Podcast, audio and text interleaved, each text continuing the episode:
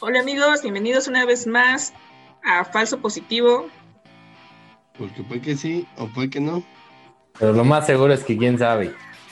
Capítulo número 13, amigos. 13 ya. Exacto. Y el día de hoy se va a tratar de seguridad en la red. vamos a hablar tanto de dispositivos y, algunos otros consejillos.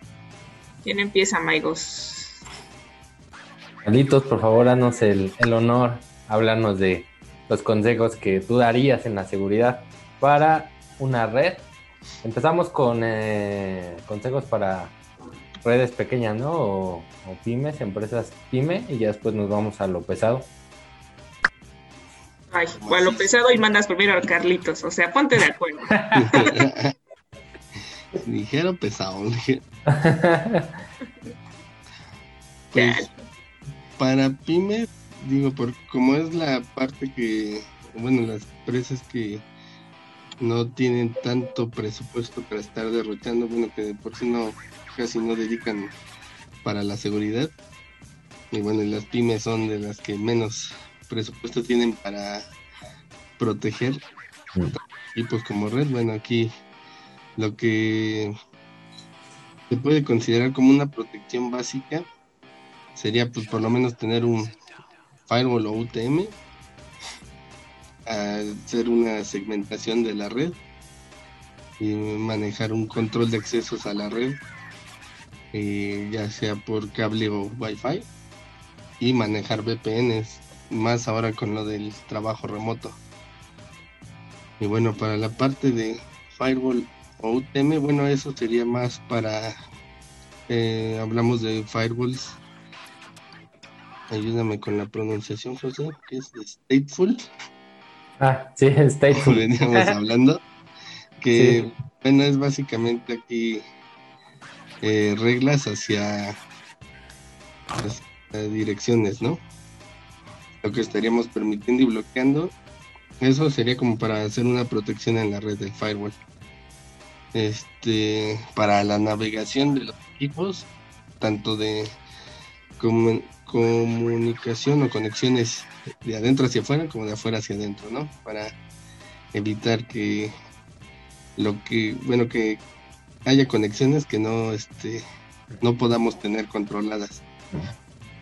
Eh, para la parte de lo que sería segmentación, pues sí, ahí sí dividir lo que es las redes, ya una pyme, pues sí viene manejando parte de equipos servidores, no nada más equipos de, usuario final, sino servidores. Y bueno, ahí sí sería bastante recomendable que se segmentara la red para que no tuvieran este, o sea, por ejemplo, un administrativo, este, recepción o otras áreas hay, no sé, direcciones, bueno, algunas direcciones que no tengan necesidad de que sus equipos se conecten a la red, eh, digo, los servidores, pues no tengan el acceso, ¿no?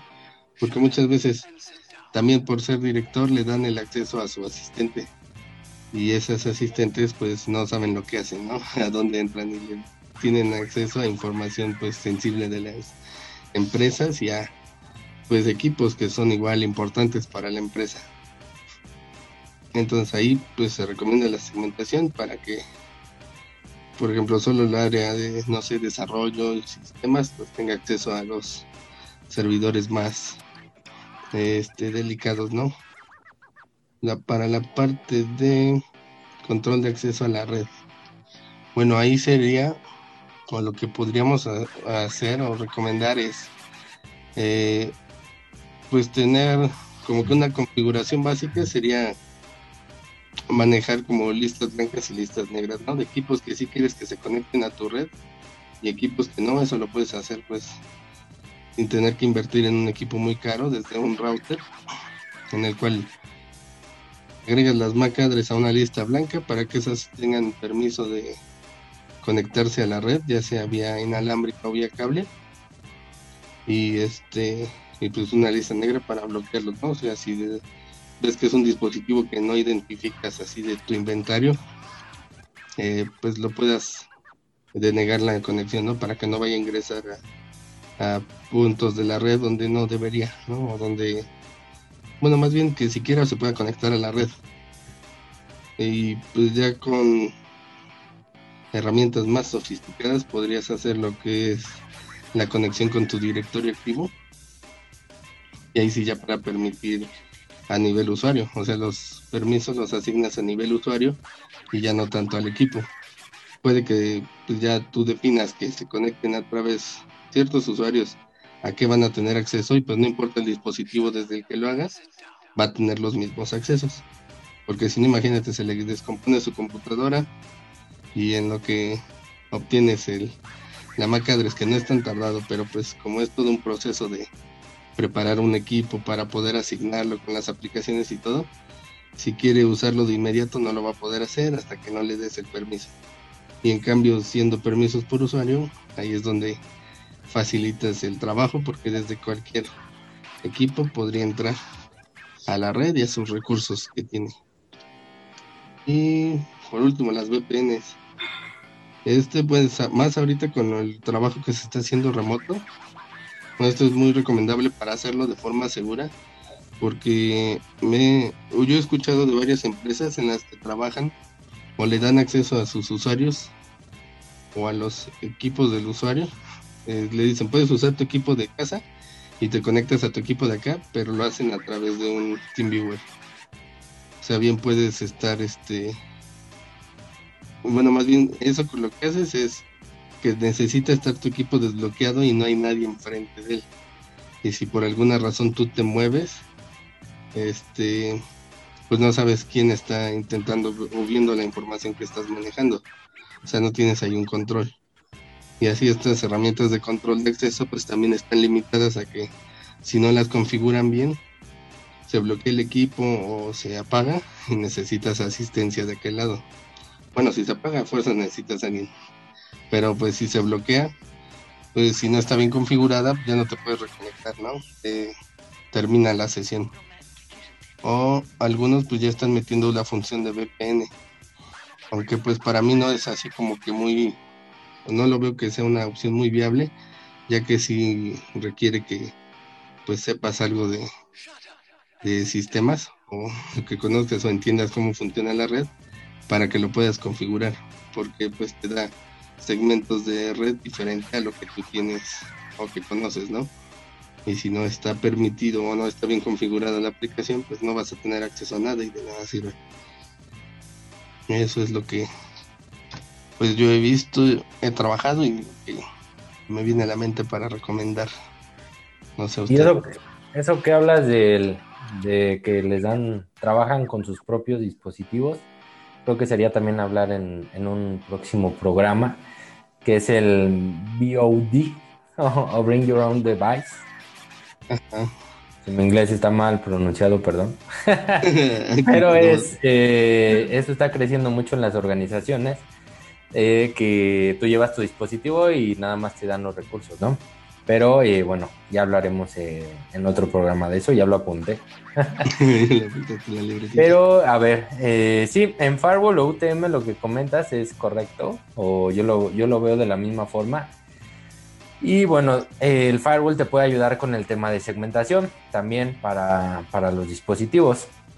No, incluso hay modems de proveedores de telefonía que ya traen un firewall pequeñito o traen funcionalidades de firewall que puedes activar y eh, tener un poquito de segmentación ahí. Esto es para, las pequeñas empresas. Igual el tema de accesos a la red, eh, los firewall, incluso los modem o routers, eh, lo que tengan, te pueden todos o la, creo que ya, ya todo lo traen pueden generar eso de agregar macadres o direcciones permitidas y direcciones no permitidas, como dice listas blancas y negras. La, eh, la MAC la consigues, obviamente. Tenemos que tener inventarios, otra vez. en el inventario debe de, debe de estar la MAC ya sea de la tarjeta de red o la tarjeta, perdón, la tarjeta inalámbrica y la alámbrica. Hay muchos, por ejemplo, las Mac traen dos, dos MAC en la Wi-Fi, muchas, entonces también hay que incluirlas para evitar ahí cualquier problema y saber cuáles son las que existen. es importante meterlas al inventario. Y el tema también de Wi-Fi, eh, los modems, los access point que ponemos muchas veces es eh, lo único que hacemos es compramos el access point y lo que hacemos es que sea un repetidor, ¿no? Que nada más nos aumente la señal, pero no metemos controles. Eh, me ha tocado ir a, organizaciones o empresas donde su repetidor, la clave es admin admin, ¿no? Porque vienen así por default. Entonces llegas, te conectas a la Wi-Fi y ves cuál es el gateway y bueno, uno es un poquito nosotros somos un poquito curiosos y siempre revisas el gateway, te abre, te despliega el TP-Link y ya le pones admin admin y entras, ¿no? Entonces hay que ser cuidadosos en esa parte y en, también, los, también traen temas para poder segregar el acceso a la red. Y en cuanto a temas de, de VPNs, eso que comentas del TeamViewer es, es muy común y sí es muy peligroso porque como bien dices, tienes que estar o el equipo tiene que estar encendido. Anteriormente TeamViewer te daba la opción de poner la pantalla en negro de, de, los equipos, pero ahorita ya no, ya solo en versión de paga. Entonces eh, el equipo se queda abierto, entonces cualquiera que esté por ahí rondando puede ver lo que estás haciendo, ¿no? Si abres el archivo de nóminas, por ejemplo, y pasa el, señor que está limpiando o la señora que está limpiando, pues va a ver cuánto, cuánto gana cada quien en, la empresa. Y bueno, es eh, información que no debería saber cualquiera también. Es un ejemplo, ¿no? El tema de la VPN ayuda bastante porque no necesita estar ahí el equipo. Encendido, perdón. Entonces eh, también es un poquito sencillo. Puedes generar la VPN, dar los accesos y obviamente necesitas a alguien que, sepa hacerlo, ¿no?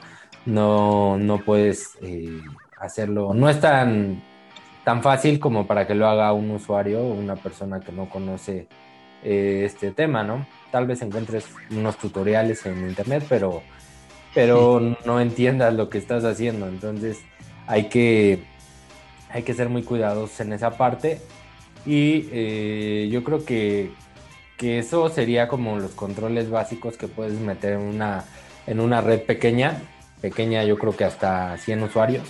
Mm, máximo 200, pero ya 200 yo creo que ya más de 100 sí podrías invertirle un poquito más en seguridad, ¿no? Pero si no, eh, si no yo creo que el firewall y que tenga la parte de UTM para que pueda proteger eh, todo lo que descargan, lo que hacen. Y bueno, si vas a meter VPNs, eh, sería muy complicado, pero si tienen los recursos o los enlaces, que todo el tráfico sea, una vez que se conecten a la VPN, todo el tráfico vaya hacia la central, que sería el firewall, y sea analizado por este. Por, sería como que lo más recomendable, lo menos pero lo menos práctico, ¿no? Porque empiezas a saturar enlaces, empiezas a, generar ahí. Estaba leyendo el otro día un libro que, decía que eh, sacrificas, eh, eh, el riesgo aumenta si aumentas la seguridad, el riesgo económico.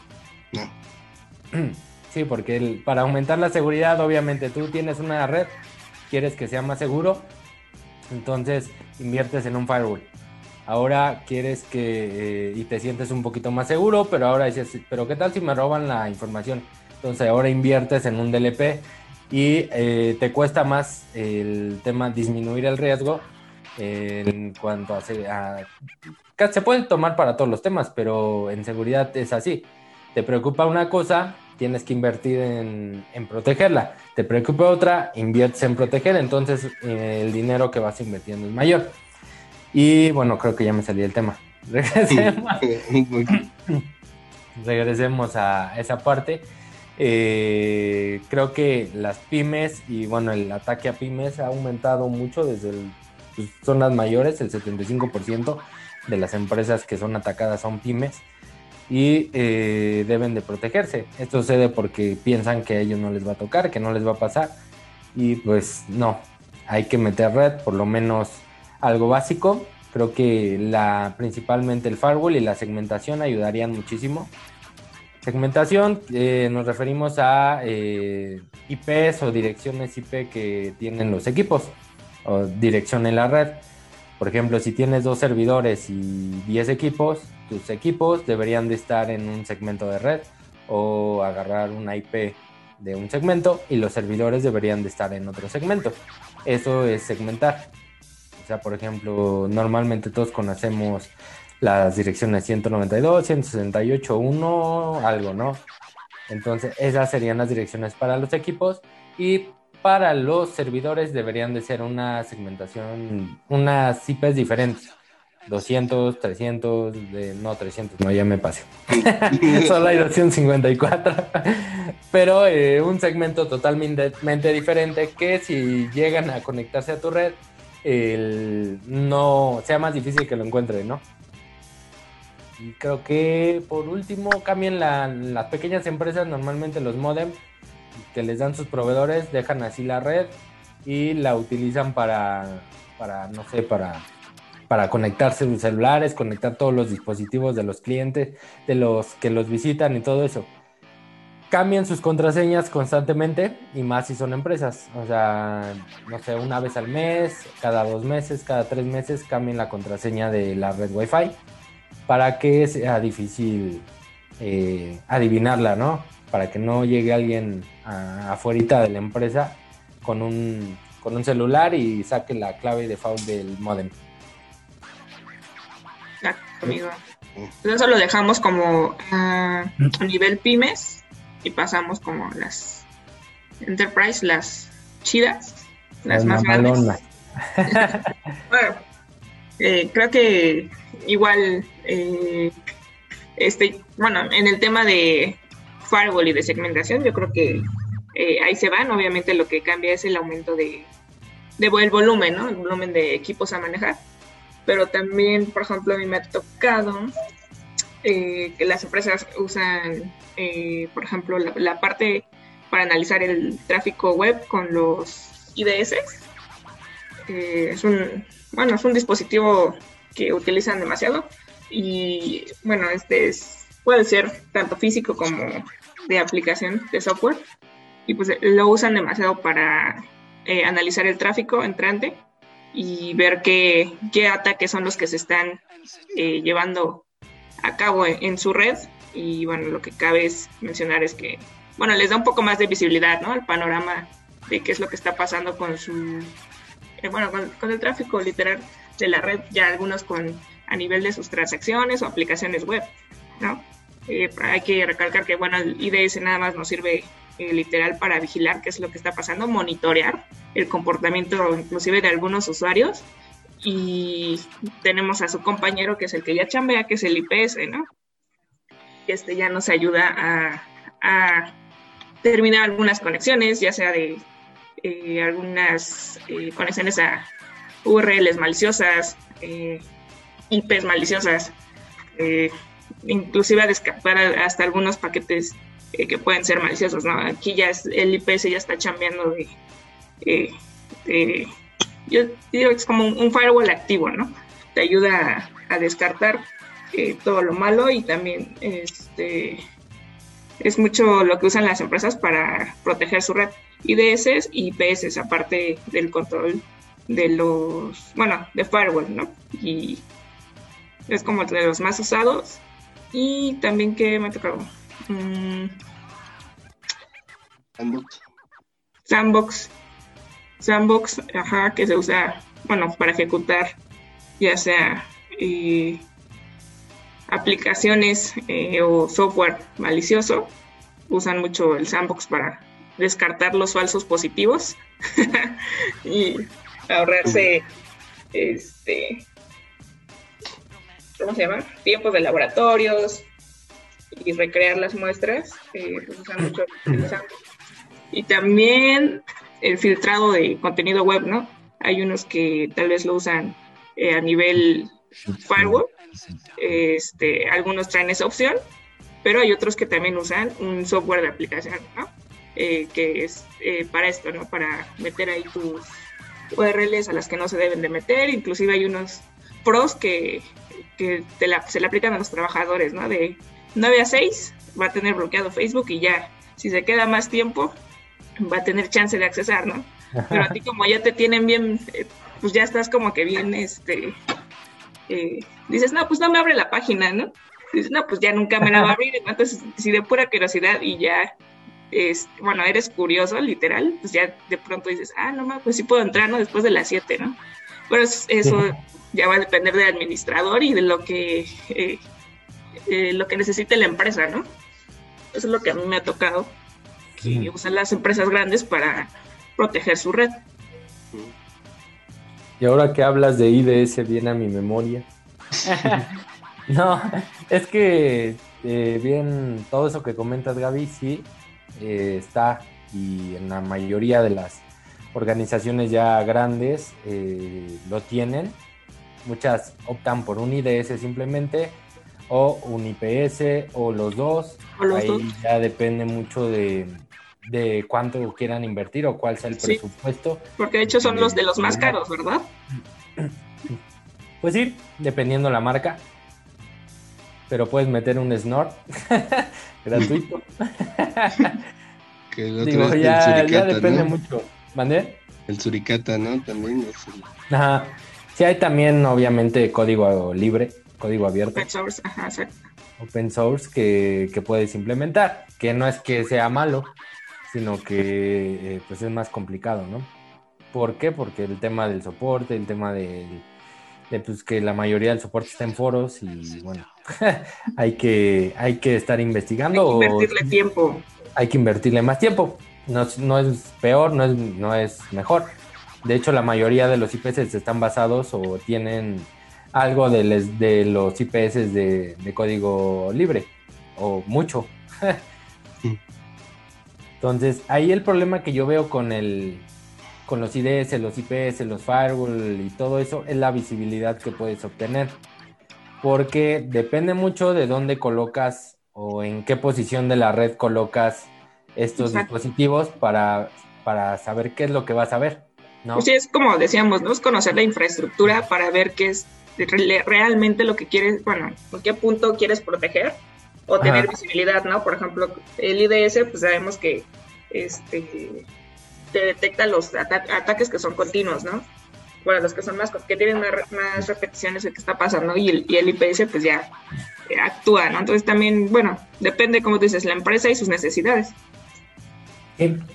Sí, en el tema de, por ejemplo, las, las empresas grandes tienen una segmentación mucho mayor, mucho más eh, detallada, se puede decir, que muchas veces ni ellos luego conocen, ¿verdad? Pero, pero, pero tienen ya, ya tienen cosas pues más pesadas, tienen switch cores, tienen eso, desprenden granjas para servidores, para un piso, de cada del edificio, uno, un segmento para cada piso. Este, no sé, ahí dentro de cada piso, incluso por áreas, pueden tener eh, subredes, cosas ya más complicadas que, eh, se que te dificultan en la hora de poder implementar un IDS o un IPS. Porque tienes que pensar en qué es lo que, lo que realmente necesitas ver. No puedes ver todo el tráfico. No vas a ver todo el tráfico con esos a menos que sea un super IPS así bien. Y más porque tienes que pagar por cierto. y este, pagas por tráfico. Exactamente. ¿No? Te compras uno de 500 megas, pues vas a con, conectar el piso nada más, ¿no? Sí, exacto. Entonces, eh, es importante esa parte porque eh, necesitas conocer, como decimos otra vez, tu red, tener tu inventario para saber con dónde lo vas a conectar y qué es lo que necesitas ver, tener muy claro tu requisito o el requisito de la organización y por ejemplo, ver. Por ejemplo, ustedes que ya les ha tocado implementarlo y aplicarlo, eh, ustedes tuvieron que dar la recomendación de en qué punto eh, se tenía que poner, por ejemplo, el IDS, el IPS o la empresa ya sabía más o menos. En los casos que yo estuve, ahí ya se había adelantado el fabricante, ¿no? Para dar, porque sí, como que es una parte en la que no se le invierte tanto, o pues no muchos adquieren un IDS, un IPS, este, pues de hecho en las áreas ni, idea tienen, ¿no? O sea, tú les dices, no, pues cuál es tu área más, o tu parte de la red más crítica y no tienen ni idea.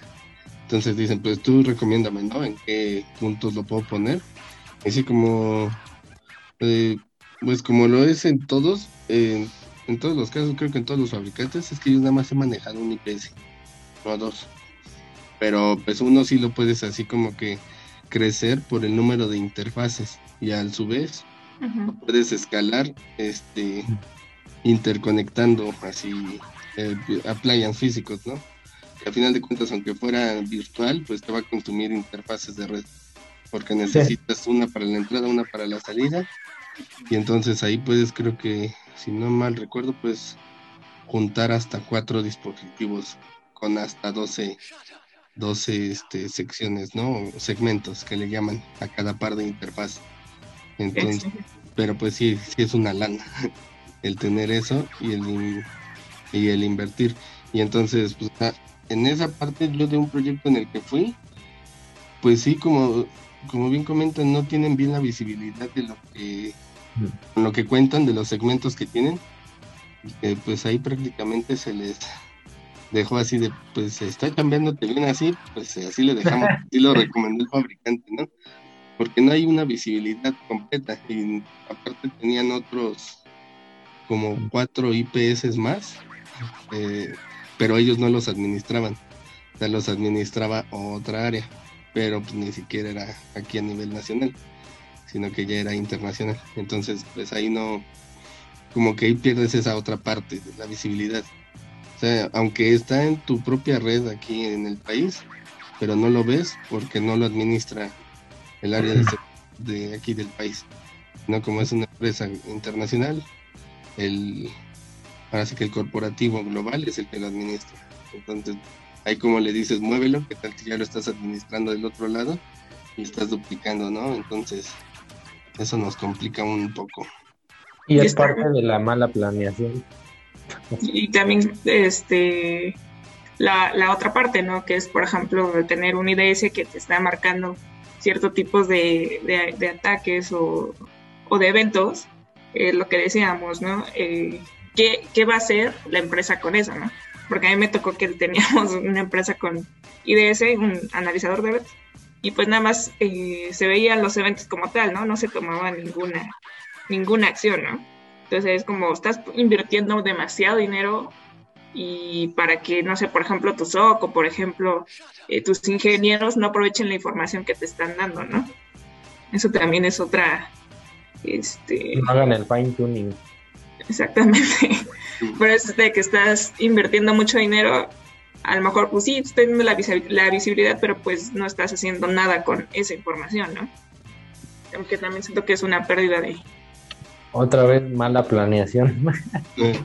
Mal dimensionamiento y mala planeación. Compraste algo que no te sirve. ¿Por qué no te sirve? Porque no sabes para qué es. o no sabes qué hacer con eso.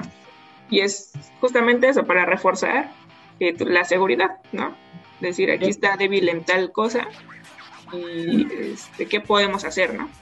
Sí, lo que comenta bien, o sea, cuando llegas y el cliente no sabe qué quiere poner, pero ya lo compró, porque fue una recomendación de alguien que llegó y le dijo, cómpralo porque es lo, mejor. Y bueno, ya llegas tú y dices, bueno, ¿qué vamos a proteger o qué, qué vamos a ver? ¿Cómo? ¿No es para toda mi red? Te preguntan.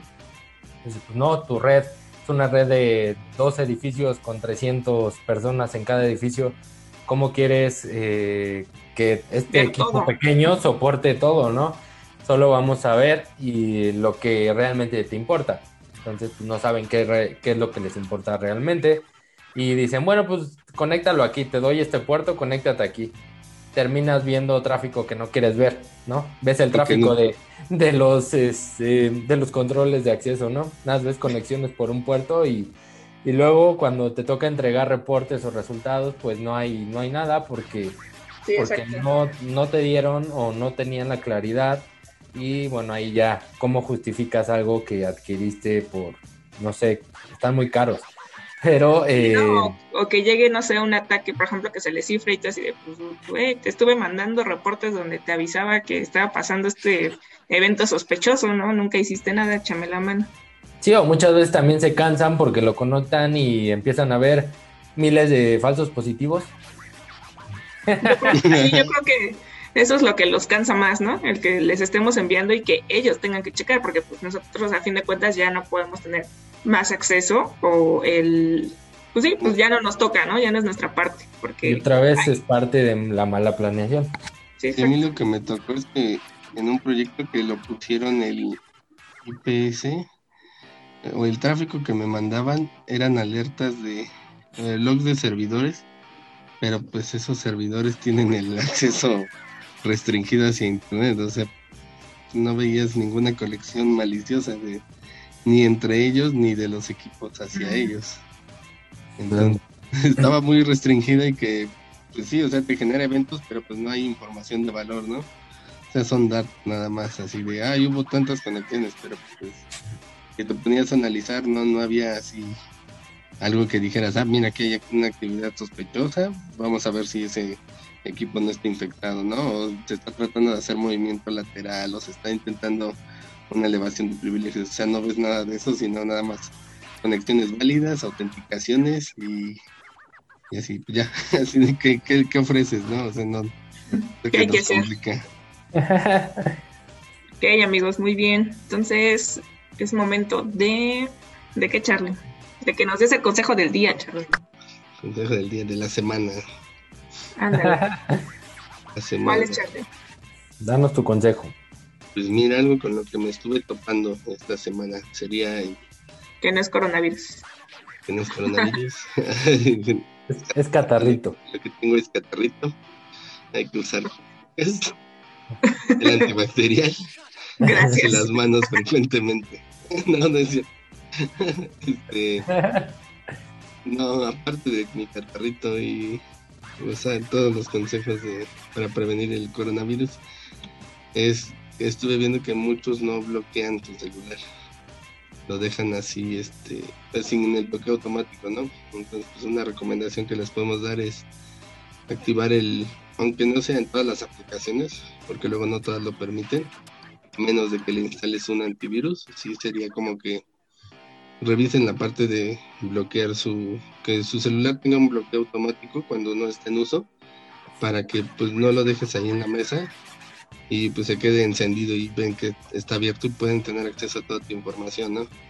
Puede que solo sean fotos o, conversaciones así como amigos, así puras burdas o los packs y pues sí, sí, aunque digas, no es que no soy una persona importante, pero pues eh, hay que cuidar la información, ¿no?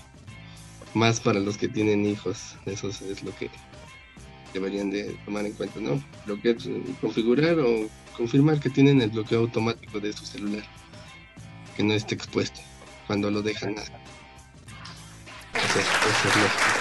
Ahí le ponemos a aplaudir. Entonces, ¿en qué estábamos? Así que te genera muchos falsos positivos, ¿no? los IDS, entonces, como dijo Gaby, sí fuiste tú, ¿no, Gaby? La que dijo que se cansan de, estar viendo tanta información y de que les envíes todo eso. Pero pues, pues es que lo sienten como useless, o sea, como si eh, X. Sí, creen que nada más es conectarlo y te olvidas de él, ¿no? Y que te va, es la maravilla del mundo y pues no, realmente no. Y sí, y como es un analizador, pues y no tienes como que, o sea, lo mucho es bloquear, pues eh, X, o sea, no le toman, te digo, la importancia necesaria. Sí, por lo mismo, que ven miles de alertas y eso no te sirve. Necesitas ver realmente lo que, lo que debes de, que es lo que te importa, lo que es crítico, pero pues otra vez volvemos a lo mismo. No tienes tu inventario de activos y no sabes cuáles son críticos, cuáles no. Y adquieres una tecnología, a lo mejor a lo mejor tú nada más, la, organización tiene tres servidores críticos y tú adquiriste el IPS para, para mí, para toda la red, ¿no? O para, no sé, de 20 gigas de tráfico y realmente tú, la organización solo necesita eh, validar el tráfico de sus servidores críticos, que son dos, y entonces tu inversión fue enorme para algo que no necesitabas. Entonces, es por eso que hay que, hay que dimensionar bien los proyectos. Y como comentó Carlos, pues muchas veces eh, los IPS los adquieren porque alguien llegó, un fabricante llegó, les habló bonito del producto y ya, ¿no? Entonces, pues realmente no. También me tocó muchos casos donde tú llegabas, eh, pues lo ponías y no te enviaban todo el tráfico para verlo, ¿no? Entonces te decían, ah, eh, te estoy enviando las, el segmento tal, tal, tal. Ok, ¿y dónde está tu información crítica? Ah, no, ese segmento no. tráfico Entonces estás viendo tráfico que no les importa. Y pues ahí no vas a sacar nada, nada importante, ¿no? O sea, nunca va a salir algo bueno, eh, alguna detección válida, y porque lo pusiste donde no era. Es también eh, ese, ese tema, porque como comentó Carlos hace rato, los movimientos laterales muchas veces no los ves si, lo, si pones tu, tu IPS, tu IDS, lo que quieras en donde no va. Sí, exacto. Tienes, bueno, para explicar así rápido, tienes varios niveles en redes. Tienes un switch, tu switch principal. Luego abajo tienes un switch para dividir dos segmentos y vas bajando y va viendo switch, entonces va haciendo como un árbol.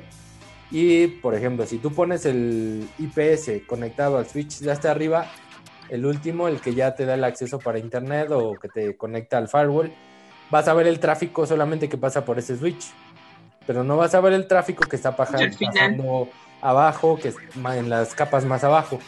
Entonces, eso es, a eso nos referimos con el dónde colocarlo. Puedes conectarle un cable de cada, de cada nivel que tengas dentro de tu árbol en la red para ver todo, pero pues ya necesitarías un monstruo para, para ver todo el tráfico, principalmente en organizaciones grandes. Entonces, es la importancia de saber dónde conectarlo dónde está mi información crítica, dónde está mi activo crítico y ahí es donde debe de ir. Ahí es donde debe de estar un IDS, un IPS, lo que quieras, ¿no? Ser bien aprovechado, si no vas a ver eventos y eventos, pero pues nada de... Vas a ver que se conectan a páginas por... Ese consejo les doy. No, pero estás viendo tráfico que no deberías de ver. O sea, conexión a páginas que el firewall está bloqueando, pues sí. Ese, ese tráfico. Pero si ya no tienes contenido, pues ya para qué, ¿no? vas a ver en el firewall, no lo, no lo tienes por qué ver acá. O, o deberías de tener un CM, ya si es una empresa más grandota, donde correlaciones todo y bueno, ya es más complejo, ¿no? Pero eso que le digo de, de la conexión, me tocó siempre que dimensionaba temas de IPS y DSS e incluso de algunos firewalls, el modo transparente, a ver cómo está tu red, dónde está lo crítico y ahí es donde debe de ir. No, pero es que yo quiero ver a dónde navegan mis usuarios. Ah, pues esta no es la herramienta para eso. quiero ver si se conectan a páginas maliciosas. Pues esta te va a dar la información, pero no te, no te gastes tanto dinero en algo que lo puedes hacer con algo más económico. Y ese es el problema a la hora de implementar hay que hacer el fine tuning porque ves, ves tráfico de más. Por ejemplo, me tocó ver mucho tráfico, eh, bueno, pasa mucho conexiones o te lo detecta como fuerza bruta de SMB, que son conexiones por Active Directory a una carpeta compartida, ¿no? O directorio activo a una carpeta compartida. Y eso es porque eh, cuando tienes single sign-on, o bueno, el, el tema de dominio en tus máquinas y casi todo lo tienes en dominio, tú te mapeas o entras a una carpeta en red en el servidor y tu conexión se queda activa, está preguntando todo el tiempo. Entonces ves que una máquina está, está, está haciendo 10.000 solicitudes por ese protocolo y vas a revisar el equipo, está bien, y resulta que es eso. Entonces hay que cambiar los umbrales, hay que modificar para dejar de ver toda esa información. Y eso sale mucho. En todos los IPS que he puesto siempre me sale eso. Y a mí también me salió eso cuando activé la funcionalidad de IPS en un correlacionador. Es eso, es eso, compa. Se quedan las conexiones, está, está haciendo, se queda la conexión establecida y está haciendo peticiones constantemente. No es que estés haciendo un ataque de fuerza bruta. Sí, sí, no, pues yo decía, no, este este equipo pues no, es, es más, era un equipo que, que no, este, recién se había formateado, ¿no? Se había entregado. Y de no, no, no es lo que parece, yo les dije. Es eso, pero necesitas saber de, de sistemas operativos, de redes, de servidores para, para entender eso y ver y saber qué está pasando. en, esos eventos. Porque si no dices, ah, caray, y empiezas, oigan, están haciendo, todas las máquinas están haciendo un ataque de, fuerza bruta al servidor. Hay que saber, por eso de más, más, más temas hay que, hay que entender un poquito. El modelo sí. También la, por ejemplo, el tema de, de criptografía, ¿no? En, en redes, por ejemplo, al momento de, eh, bueno, yo lo vi contigo cuando hicimos las VPNs, el tipo de key, bueno, que era el WPA o el WPA2, ¿no? Que es el mejorado, que es este... No, L2TP. Ándale, exactamente. El WPA son contraseñas para... Ah, esos son los del router, ajá, exactamente.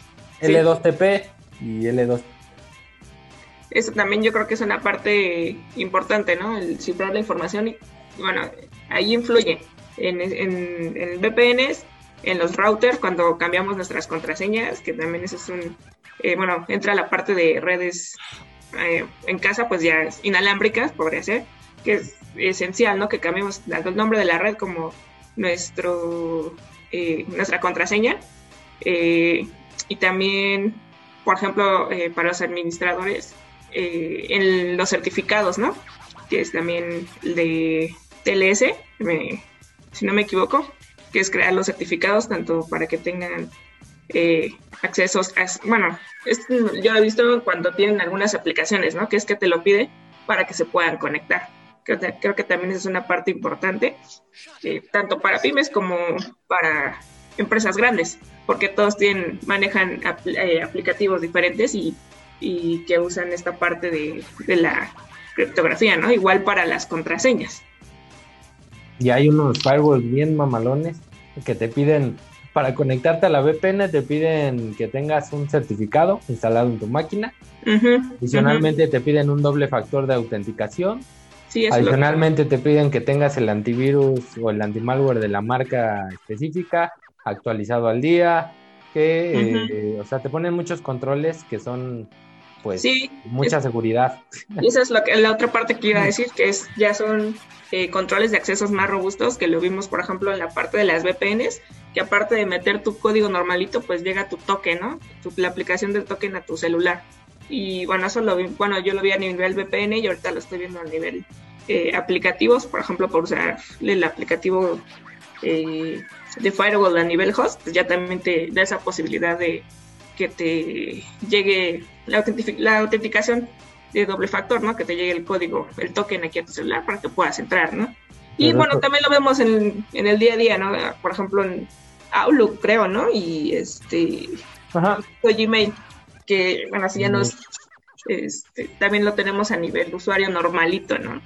Eh, que nos llega aquí, que te quieres conectar tal, no, pues sí, entonces mándame el token que te envíe. Ah, sí, ña, Que es a lo que nos referimos, ¿no? Pero a nivel de empresas ya también los aplicativos, el acceso a estos aplicativos ya te lo están manejando de este modo. Sí, y, lo que comentas del token a, nivel host, es complicado el asunto. Bueno, para el firewall que comentabas, es complicado implementar eso porque eh, bueno, me imagino que es para el acceso al servidor, ¿no? Un doble factor de autenticación. Entonces, imagínate, un, se está quemando la empresa y, necesitas conectarte al servidor y te robaron el celular o no tienes el celular. ¿Cómo te conectas? De los nervios le estás regando en cómo metes el código. Y bloqueas, ¿no? Y resulta que no está disponible. Pues yo lo vi eso con una, para un proyecto que estuvimos haciendo, querían meter doble factor de autenticación en los equipos, en, un, en los Windows. Y sí, sí es posible, pero eh, viendo cómo trabajaban las personas, cómo trabajaban los usuarios, se recomendó mejor no hacerlo. ¿Por qué? Porque, eh, pues obviamente, cada que se paraban lo bloqueaban el equipo, entonces no era práctico regresar y otra vez poner el token y entrar moverte y así entonces empezaron las personas a dejar de bloquear el equipo mejor. Se hartaron, como siempre. Se hartaron porque eh, no era práctico, entonces lo recomendamos que no se pusiera eso por lo mismo, porque estaban generando mayores problemas en seguridad que mejorarlo. Mejor metimos un tema de contraseñas robustas y eso. Sí, yo creo que... pues sí. vuelves a lo mismo, ¿no? Yo creo que a lo mejor eh, vamos a lo mismo del control de accesos, que pues mejor esos privilegios se los das a la gente, bueno, a la gente que tiene elevación de, de privilegios, ¿no? O sea, que necesita hacer cambios o unas configuraciones más avanzadas. ¿no? Donde sus responsabilidades lo requieren, ¿no? No nada más. Sí. Sí, porque lo demás lo contienes con este con políticas, ¿no? Con GPOs a nivel usuarios. Entonces, sí, yo creo que eh, esto de doble acceso, como tú dices, tiene sus beneficios como... Eh, sí, depende. Digo, para, para lo que comentas de VPNs es muy recomendable. De hecho, sí, bastante recomendable. Y de hecho yo creo que muchos ahorita lo están aplicando con el home office. Ajá. Acceso a aplicativos, pero a servidor, si no tienes un usuario de respaldo que no utilice eso, pues mejor no lo pongas. Porque si se te llegan a bloquear y pierdes el acceso, ¿cómo vas a entrar a tu servidor? Y más si es que... Entonces, por eso yo igual siempre cuando se implementaba servidores, ponías poner el administrador una contraseña súper compleja y cambiarla constantemente, pero eh, nunca, usa, nunca uses el administrador, nunca uses el root, siempre usa un usuario. Bueno amigos, pues ya llegamos a la parte de conclusiones. ¿Qué nos pueden decir? Chacha Charlie, Charlene o tú, José. ¿Quién la tiene más lista? Va, vas, voy o les damos chance. Voy, voy, voy. Mira, eh, así como dijimos, una configuración como básica de seguridad, este, pues yo creo que al menos sería un firewall, una segmentación y VPN, ¿no? Para una pyme ya un poquito más avanzada, pues meterle el control de acceso a la red y este y lo de pues no nada más conectar y dejar los access point ahí con la configuración de faul, ¿no? Nada más que me repite el internet, sino invertirle ahí un poco más de en la configuración para dejarlo en punto. Y para las empresas enterprise, pues sí, ya de preferencia sería como la integración de un firewall next generation para pues, poner tener un, filtrado más fino del tráfico de red. Igual la segmentación, control de accesos y este control de accesos pues darle un poco más de power con la integración con el directorio activo. Eh, pues sí la integración de IDS y IPS, pero pues tener bien definido o bien identificado en qué parte de la red lo van a tener para que pues pueda dar una información de, de valor. Y pues este va de la mano con un sandbox, así porque estos dos, tanto el IDS como el IPS, se pueden detectar archivos sospechosos que no necesariamente están identificados en firmas o por comportamiento y bueno, ahí los mandas para saber si sí era bueno, digo, si era malo o pues es un falso, un, falso positivo. Y este, pues también, y las VPN, o sea, para el trabajo remoto, ya sea pyme o empresa grande, pues sí, VPN. Yo qué puedo decir, para que se José. Yo no me voy a enfocar literal así a un dispositivo o este, de los que hablamos, simplemente lo que, eh, bueno, los que mencionamos, que sabemos que son como los que más se usan, eh, bueno, a nivel empresa pyme, nivel empresa monstruo, en la protección de red, ¿no? Yo creo que igual eh, siempre, como siempre, ¿no? Es priorizar qué es lo que quieres y ya que lo tienes, pues sacarle provecho a, cualquier dispositivo que tengas, porque ya vimos que no es necesario que tengas la, el último, este, el último firewall que salió, algo así. Yo sé que es útil, pero este, siempre priorizar qué es lo que quieres y, este, y pues darle mantenimiento y monitorear a lo que tienes. No enfocarme, pues si tienes nada más, por ejemplo, eh, seguridad nada más a nivel firewall perimetral, pues bueno, eh, eso te va. y, si no has tenido ataques, pues bueno, eh, ahí digamos que también tus políticas a nivel usuario pues ha estado funcionando, pero si has tenido algunos otros incidentes, pues entonces ver y asesorarte con gente qué es lo que te falta, ¿no? y pues eso, más que nada, irte a darte cuenta, bueno, yo creo que en esto te vas dando cuenta de poco a poquito, a veces cuando, ya cuando el mal está hecho, eh, pero pues así aprendes, ¿no? No, no todos no nacimos sabiendo. y con el tiempo y con las experiencias es que nos vamos dando cuenta eh, qué es lo que necesitamos y bueno, yo me voy con eso. Va, va, va, muy bien. Y bueno, yo rápido lo que dijeron mis compañeros. no, yo este bueno, principalmente y el con, con lo que quiero cerrar y que me di cuenta que no soy el único que piensa igual, es el inventario de activos y la identificación de activos. Y backups. y backups. No, pero es que si te dan cuenta, siempre llegamos al punto de inventarios. Y saber quién es. Si no tenemos un inventario y, y dentro de ese inventario no está identificado eh, nuestros activos críticos importantes, pues de nada sirve a, sirve a adquirir 10 mil, 20 mil, o sea, cualquier tecnología si estás enfocándolo a algo que no debes. Y eso pasa porque no tienes tu inventario bien realizado. Eh, bien realizado lo puedes hacer en un Excel, en una hoja de cálculo, pones máquina, nombre del servidor, dirección IP, MAC address, el servicio que hace, directorio activo, crítico o no crítico. Alto, medio, bajo, criticidad, alto, medio, bajo y con eso, digo, es muy sencillo, es un ejemplo, pero lo puedes hacer así, es básico y es necesario y puedes tener, como les comentaba, todas las protecciones, pero si están enfocadas a algo que no es crítico, eh, de nada te sirven, porque se supone que lo crítico, lo que tú identificas como crítico, es la parte esencial del negocio de la empresa.